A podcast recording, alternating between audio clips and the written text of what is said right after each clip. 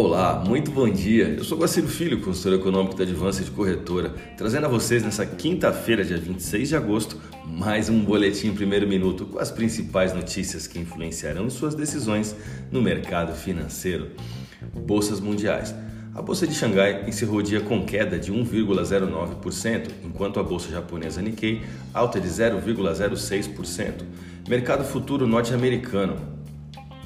Dow Jones Futuro, leve alta 0,02%, S&P 500 queda de 0,11%, Nasdaq queda de 0,25%, Europa DAX queda de 0,98%. O mercado brasileiro amanhece refletindo a recuperação do Ibovespa, que no pregão de ontem voltou a caminhar próximo aos 121 mil pontos, sobre o respaldo do mercado externo, no qual também se movimentou em suas máximas antes do simpósio do Fed. Notícias positivas com a aprovação da vacina e expectativas de que o Fed não causará um choque dos mercados em Jackson Hole estão ajudando a manter os preços das ações em alta. No Brasil, a responsabilidade por deixar o dólar controlado, refletindo uma atratividade do capital estrangeiro por aqui e, consequentemente, um Ibovespa em viés de alta, está nas mãos do Poder Executivo e Judiciário em Brasília, uma vez que o desconforto sobre a situação político-fiscal ainda persiste.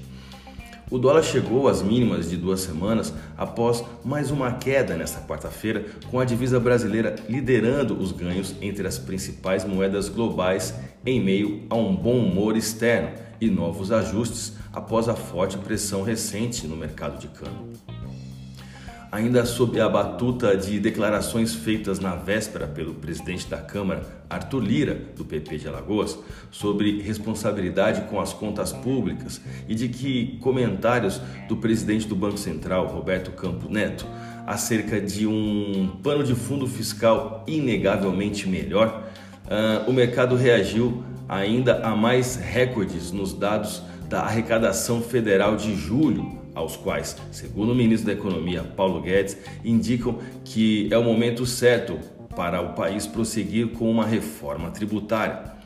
Os juros altos tendem a beneficiar a moeda brasileira, uma vez que atrai o capital estrangeiro na busca de um maior prêmio em suas operações especulativas dentro de economias que apresentam também um maior risco. Vamos aos gráficos. Eu vou começar com o dólar. No dólar tivemos o rompimento de dois importantes suportes, 5,3297 e 5,2490, após na sequência ocorrer um teste no terceiro suporte em 5,2066 em apenas dois dias. A divisa norte-americana registrou um volume de negócios no pregão do dia 25 de 183 bilhões de reais em contratos futuros de dólar negociados na bolsa brasileira, em queda de 0,66% na taxa spot de 5,2117. Analisando o euro, o euro caminha pelo terceiro dia em desvalorização após a continuidade da entrada de capital estrangeiro. Hoje, o Banco Central Europeu divulgará sua ata da reunião de política monetária da zona do euro. A divisa tem evoluído na direção de novos suportes rumo aos R$ 6,00, conforme já dito em nossas análises anteriores. O euro encerrou o pregão do dia 25 com queda de 0,61% e taxa spot de 6,1352. A minha dica, você já sabe, siga nossos boletins para ficar sempre conectado às principais notícias.